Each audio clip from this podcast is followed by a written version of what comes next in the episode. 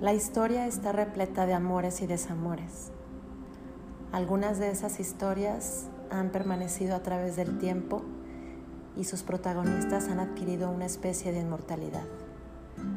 Pero, ¿qué sabemos realmente sobre el amor? ¿Qué nos impulsa a enamorarnos? Son muchas las personalidades que han escrito sobre el amor y sus mágicos efectos. Sin ir demasiado lejos, por ejemplo, el ilustre Oscar Wilde dijo así, el misterio del amor es mayor que el misterio de la muerte. Y es que este sentimiento ha sido motivo de historias conmovedoras y pasionales, pero también de auténticos conflictos bélicos y dramas personales. La literatura y la historia a partes iguales están llenas de ficciones y acontecimientos reales que comenzaron con lo que parecía un simple enamoramiento y terminaron cambiando el curso de un país y marcando el mundo cultural de por vida. Por supuesto, podemos plantearnos todo esto desde una perspectiva mucho más racional. Según la comunidad científica, la vasopresina y la oxitocina son las principales hormonas causantes de este estado. Diferentes regiones cerebrales se activan cuando experimentamos esta sensación de amor, haciendo que se reduzca la ansiedad y los comportamientos y actitudes negativas. Todo se reduce, por lo tanto, a una reacción química en nuestro cerebro, aunque esa visión le quita la gracia al asunto de enamorarse. Nos gusta más sentir mariposas en el estómago, pero la realidad o la explicación científica es la que les acabo de decir. A pesar de estas demostraciones empíricas, lo cierto es que el amor nos parece inexacto y como a Wilde, toda una incógnita. En cualquier caso, el amor romántico es universal y por ello existió, existe y existirá. Las hazañas de sus protagonistas y sus, sus historias de pasión, que en muchos casos cambiaron el rumbo de la historia, continuarán inspirando a miles de personas. Se conocen amores de cuento, reales, apasionados, frustrados, escondidos, y siglos después de sus historias tuvieron lugar y fueron escritas, y seguimos queriendo escucharlas y nos emocionamos con sus finales, tanto si son felices como si son trágicos. El día de hoy les platicaré de algunas de las parejas más emblemáticas que nos ha dejado la historia. Romances que, si bien se apagaron en los corazones de los enamorados, siguen latiendo en los nuestros. La primer pareja de la que les voy a hablar se llama Pedro I de Portugal e Inés de Castro. Inés fue una mujer gallega bellísima, de ojos claros y esbelto cuello. Llegó a Lisboa como dama de compañía de Constanza, esposa de Pedro, heredero del trono portugués. Si hay una historia de amor que ha marcado la historia de Portugal, es sin duda la del amor prohibido entre el infante Pedro e Inés de Castro, dama de compañía de su esposa Constanza. A pesar de su casamiento, el infante Pedro tenía encuentros románticos con Inés. Tras la muerte de Constanza en 1345, Pedro vivió maritalmente con Inés, lo que acabó por enfrentarlo con su padre, el rey Alfonso IV, que condenaba vehementemente la relación y provocó una fuerte reprobación de la corte y del pueblo.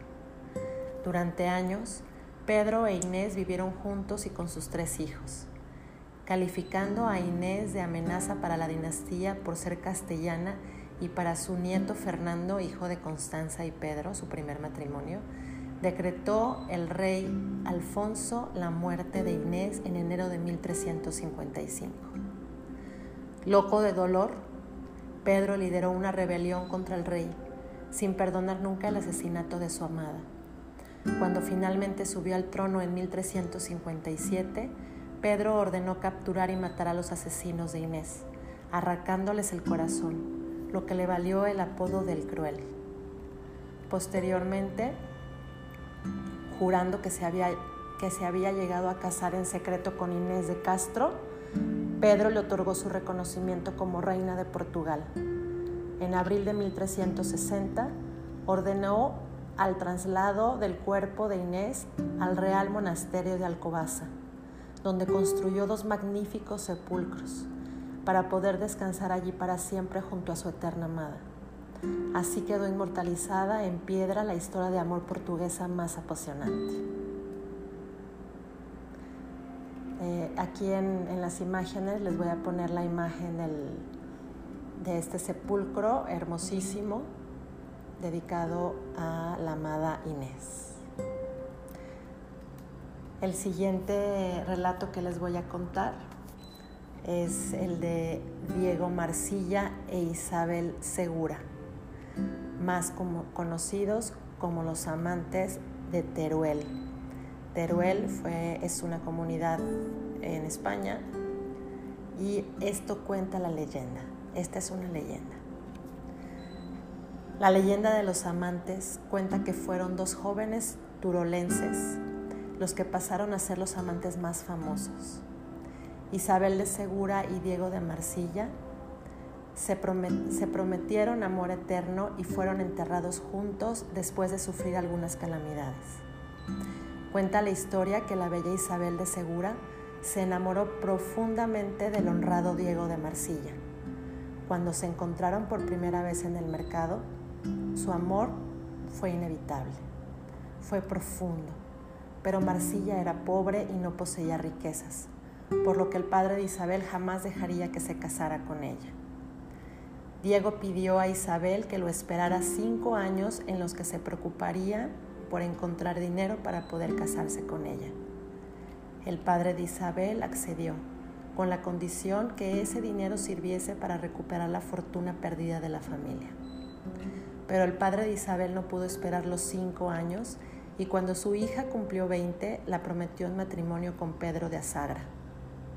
Isabel, ante las pocas noticias que recibió durante años de su prometido, accedió a casarse con Asagra, con el pensamiento de que su amante Diego había muerto en el frente. Según describe la leyenda de los amantes de Teruel, el día de la boda entre Isabel y Pedro Asagra, Diego Marcilla regresaba inesperadamente de la guerra, con grandes fortunas después de sufrir varias calamidades y heridas, combatir contra los musulmanes y hacerse grande en el frente. Marcilla volvió a Teruel para casarse con Isabel y descubrió a las puertas de la ciudad que su prometida se había casado con otro. Lleno de ira, sin ser visto, se presentó en los aposentos de Isabel para pedir explicaciones muy dolido con ella por no esperar su regreso. Después de los reproches y de que Isabel le pidiera que se marchara, Diego robó un último beso de su amada. Al ser denegado, Diego murió fulminantemente. Según la leyenda, el amante murió de amor. Ante tal terrible suceso, Isabel corrió a explicar la situación a su marido y rápidamente llevaron el cuerpo ante la presencia del padre de Isabel. Al día siguiente, el entierro de Diego se llevó a cabo, pero las desgracias de la familia no terminarían aquí. Cuando el entierro se celebró, según las crónicas, en 1217, Isabel se presentó ante la tumba de su amado vestida de novia. La joven, totalmente aturdida por lo ocurrido, regaló el beso que le negó a su verdadero amante como símbolo de buena voluntad. Después de ese beso, Isabel cayó desplomada y murió en el acto. Cuenta la leyenda de los amantes de Teruel que fue Pedro Azagra, el marido de Isabel, el que contó la historia del amor entre los dos amantes y pidió que fueran enterrados juntos para la eternidad. A lo largo de la historia se, se han realizado muchas labores de investigación para saber qué hay de cierto en la leyenda de los amantes de Teruel y qué es parte de la ficción.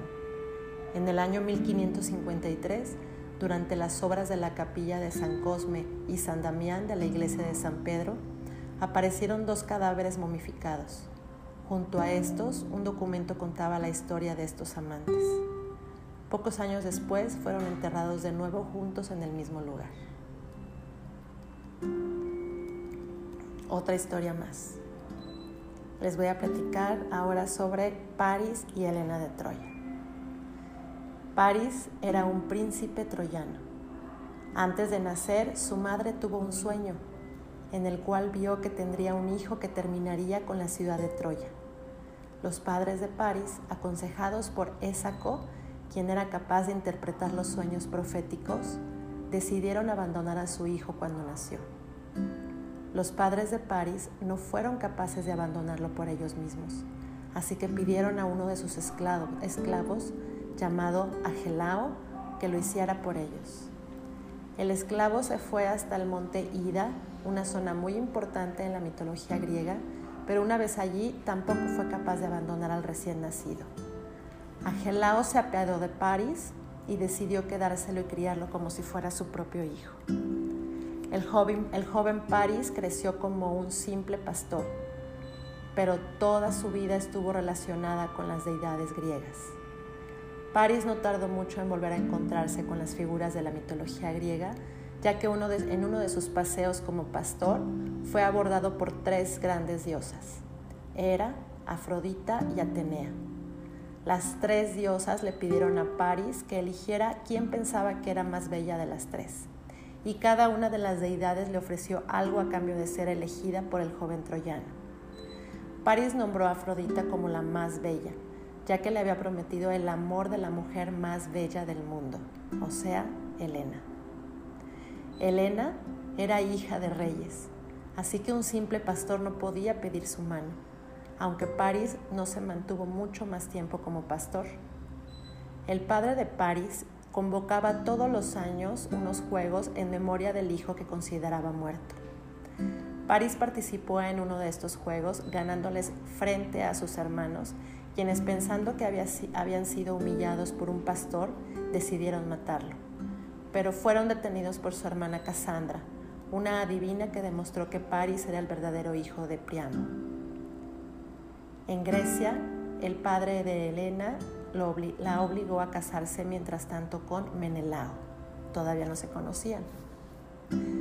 París, ya como príncipe de Troya, fue a Esparta debido a un viaje por Grecia que le fue encargado por su padre. En la ciudad espartana fue recibido por Helena y Menelao, el cual se acababa de convertir en rey de España, perdón, de Esparta. Al ver a Helena, Paris recordó la promesa que la diosa Afrodita le había hecho, en la que le había prometido el amor de la mujer más hermosa del mundo. Afrodita cumplió su promesa y mediante sus poderes hizo que Helena se enamorara perdidamente de Paris, por lo que Helena estuvo de acuerdo en dejar a su marido e irse a Troya junto a Paris. La pareja aprovechó que Menelao ya no se encontraba en Esparta, ya que se había marchado a Creta para huir de Esparta. A este evento se le suele conocer como el rapto de Helena, aunque otras fuentes hablan de seducción de Helena, ya que una vez enamorada, Helena se marchó sin poner resistencia ni ser raptada. A la llegada a Troya, los ciudadanos no estuvieron de acuerdo con el rapto, ya que consideraban que eso les traería desgracias, viéndolo como una gran ofensa a Menelao. Aún así, la familia real troyana decidió que Helena podía quedarse con París en la ciudad, aunque sabían que esto solo traería problemas. Por otro lado, Menelao reunió una enorme flota formada por las tropas de todos aquellos hombres que habrían prometido defender a Helena si la raptaban, y marchó hacia Troya comenzando la famosa guerra de Troya. El final de París llegó mucho antes que el de Helena siendo asesinado por una flecha de Filóctetes. La guerra al final fue ganada por los espartanos y Helena se reconcilió con Menelao, terminando con ella la historia de Paris y Helena. Bueno, estas son las tres historias que elegí para ustedes de amor. Algunas son leyendas, otras son reales.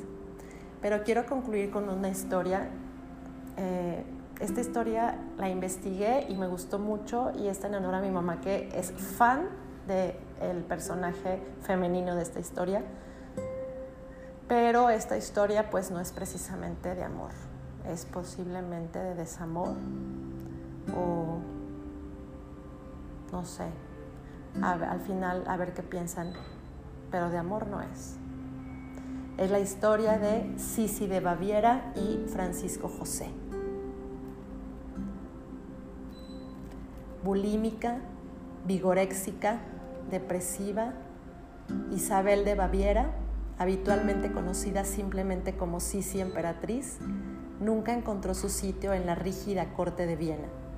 Pese a su belleza legendaria, vivió presa de la melancolía hasta su trágica muerte. Era una mujer muy hermosa, muy hermosa, se les voy a poner la foto también. Sisi, que sería conocida en la corte vienesa como una mujer libre y feliz, siempre en contacto con la naturaleza y en un ambiente desinhibido. La mayor de sus hermanas, Elena, elegante, discreta, muy religiosa y extremadamente disciplinada, parecía la candidata idónea para convertirse en emperatriz. Sin embargo, en un viaje que hicieron Elena, la hermana de Sisi, Sisi y su madre, Francisco o Francisco José se encontró con su prima Sisi, a la que recordaba como una niña, y descubrió que se había convertido en una atractiva y esbelta doncella de rostro ovalado y espléndida cabellera castaña. Supo de inmediato que quería convertirla en su esposa. Sisi se sintió halagada por sus atenciones, pero advirtió las diferencias de intereses y temperamento que la separaban de su primo pero también fue consciente de que el emperador de Austria jamás admitiría una negativa por respuesta. Todo fue un inútil. El emperador escribió a su primo Alberto que estaba enamorado como un cadete y el 24 de abril de 1854 se celebró el solemne enlace en la iglesia de los Agustinos en Viena.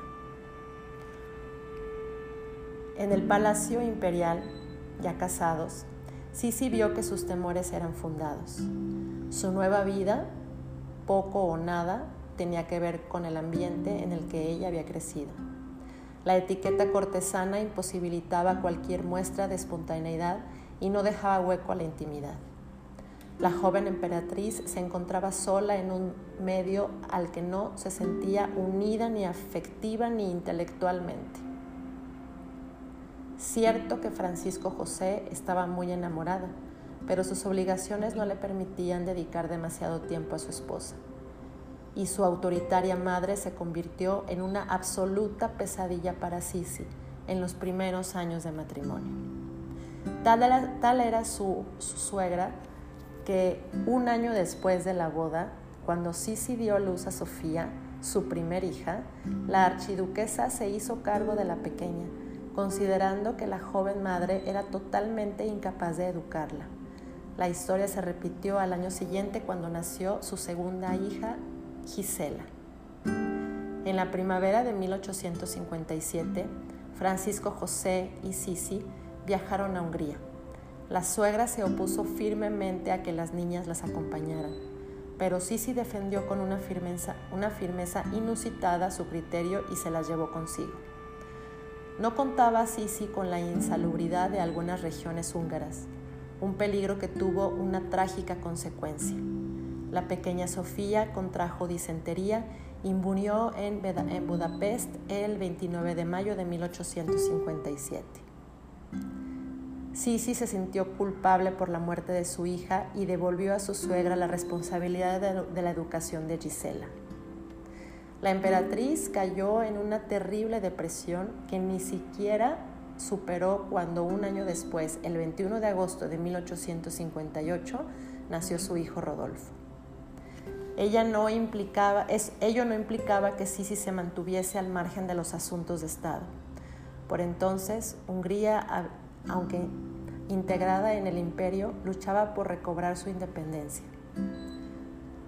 La emperatriz se convirtió en adalid de la causa húngara, lo que a su vez le atrajo la decidida enemistad de la corte vienese. Y el 8 de junio de 1867, o sea, nueve años después, Francisco José y Sisi fueron coronados solemnemente reyes constitucionales de Hungría. Fue entonces cuando nació su hija María Valeria. El nacimiento de María Valeria marcó el comienzo de una nueva etapa para la pareja imperial. Pese a sus diferencias, existía entre ambos una relación cordial y amistosa, basada en un sincero afecto y una profunda generosidad. Fue en 1885 cuando la actriz vienesa Katarina Skrat entró en la vida del emperador.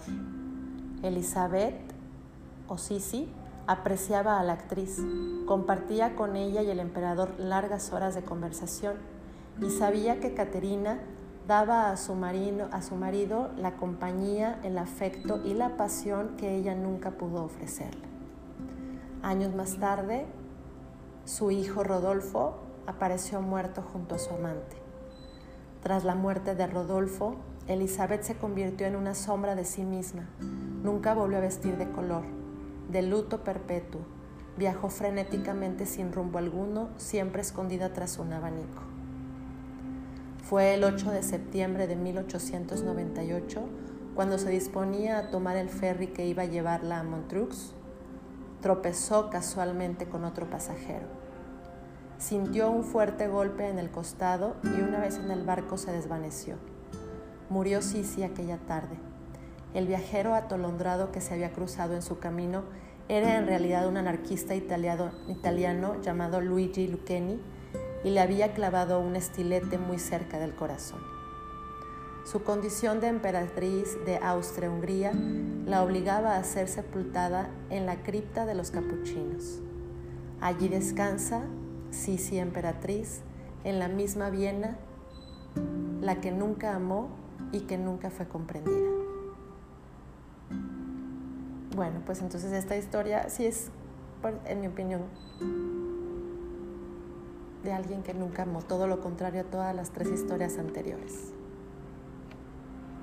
Bueno, espero que les haya gustado mi historia. Como les dije, hay muchas más historias de amor, ya les he platicado de algunas, como Marco Antonio y Cleopatra. Em, bueno, ahorita no me acuerdo de qué tantas les he platicado, pero ya les he platicado de algunas. Y más adelantito les buscaré otras más que me resulten interesantes para que aprendamos un poquito sobre estos amantes que creo que en todos los casos pues no han logrado consumar un amor, no, no es, no sé, voy a ver si en algún momento, en alguna historia, puedo encontrar alguna, algún final feliz como no lo exponen muchas caricaturas y muchas películas. Lo que yo he visto hasta el momento en las historias que se relatan, no, no estoy hablando de la vida actual, pero en las historias que se relatan, estos amores tan apasionados, tan reales, tan fuertes, tan, tan, tan, tan enamorados, normalmente terminan en una tragedia. Tal vez juntos por la eternidad, pero en otro mundo, no en este. Seguiré buscando alguna historia en que podamos decir y vivieron felices para siempre. Gracias por escucharme, como siempre, les mando muchos besos y les deseo que encuentren el amor de su vida. Buenas noches.